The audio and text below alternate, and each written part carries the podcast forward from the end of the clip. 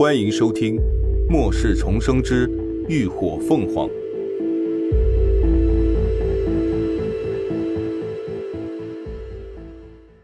第三百三十八集《夜探》。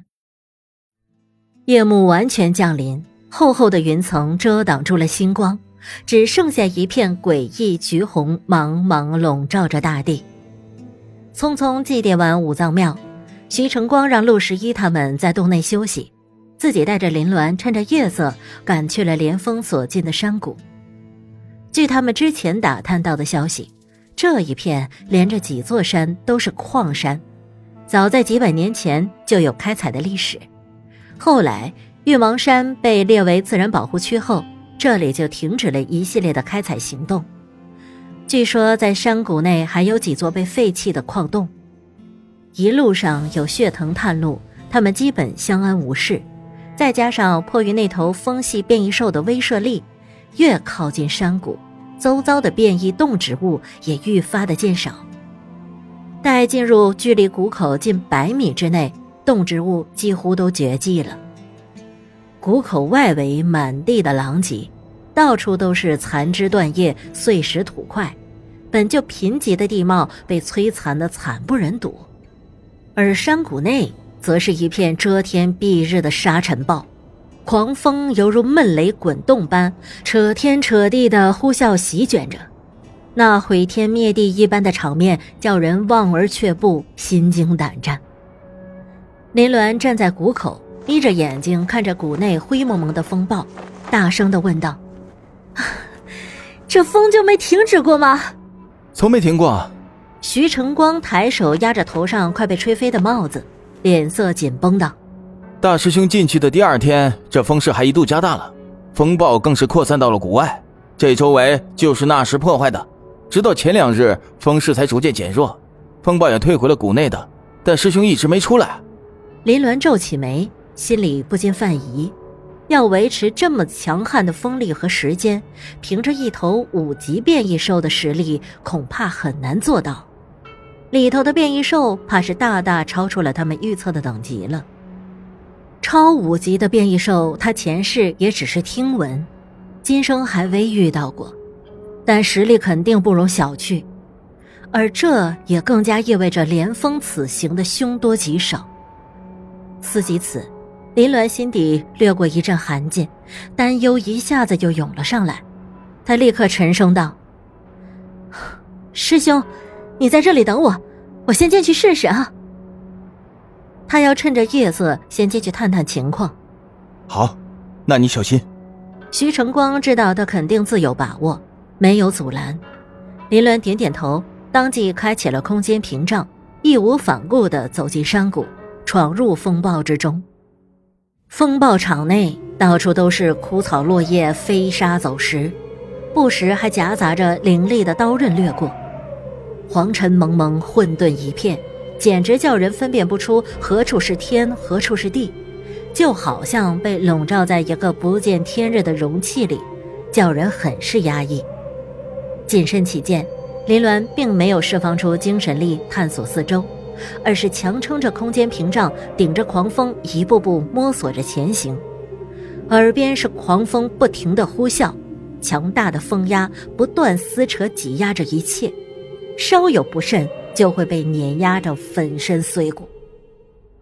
徐成光在谷口处找了个避风处，盯着谷内肆虐的风暴，等了近一个小时，眼看就担忧的心就要提到嗓子眼儿了。终于在一片蒙尘中，再一次看到了那道熟悉的身影逐渐显现。他赶忙上前，关切地问道：“师妹，你没事吧？怎么样？”此刻林鸾步履有些蹒跚。脸上也已露出了疲态，他喘了口气，放出血藤带路，边道：“我没事，走吧，我们先回去，路上再说。”原来林鸾刚才一路前行，已经差不多接近风暴中心的暴风眼了，但同时也察觉到了一股强悍的威压存在，猜测十有八九是那头风系变异兽散发出的。为了不打草惊蛇，他便先退了回来。但经此一遭，也确定了他的空间屏障是能够阻挡风暴的。顺利进入风眼应该是没有问题。回到山洞后，几人便围坐在火堆边开始讨论。林鸾一手拿着木棍在地上比划着。那据我估计，从谷口到风暴中心约莫有一百米左右的距离，大约在七十米到九十米这段距离，差不多是风力最强最大的地方，风力至少是前面的三到五倍。虽然一百米的距离不远，但以他的速度，来回都花了近一个小时的时间。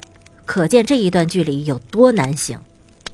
说完，他看向角落的赵天，问：“嗯，如果你的异能充裕的情况下，你的屏障有没有把握护住大家安全进谷呢？”赵天眉头微蹙，抬头看了他一眼：“两分。”徐成光怕林鸾听不懂，在一旁解释道：“他的意思是只有两分把握。”嗯。林鸾沉吟一瞬。道：“两分几率太低了，那风暴场很不稳定，随时都有可能再狂暴。一旦进去，根本没有办法保证安全。如果连风暴场你们都承受不了的话，那在面对那头变异兽时，那是更没有胜算了。所以，明天还是由我一个人进去找大师兄吧。”如果他们连进入风暴场都得九死一生，那后面的挑战只会更加艰难，他们根本对抗不了。而他的能力也仅限于自保，就算最后拼不过，他还有空间保命。所以目前看来，由他单独行动最合适。徐成光握了握拳，那我们几个需要做什么？林鸾抬头看着天上厚厚的云层，道。不需要做什么，你们也别待在这里了。明天天一亮就马上离开，我会给你们备下足够的物资，找个安全的地方先避过酸雨，然后回基地找师傅他们会合。酸雨马上就要降临了，一旦开始降雨，这一片森林的危险系数会直线上升，所以当务之急，他们应该抓紧时间离开，找个稳妥的避难所。陆十一却摇摇头：“那怎么行啊？头儿还不知道现在怎么样了，你又要去一个人涉险。我们都走了，外面连个接应的人都没有了，不就是下点酸雨吗？我们躲在山洞里不出去不就行了吗？”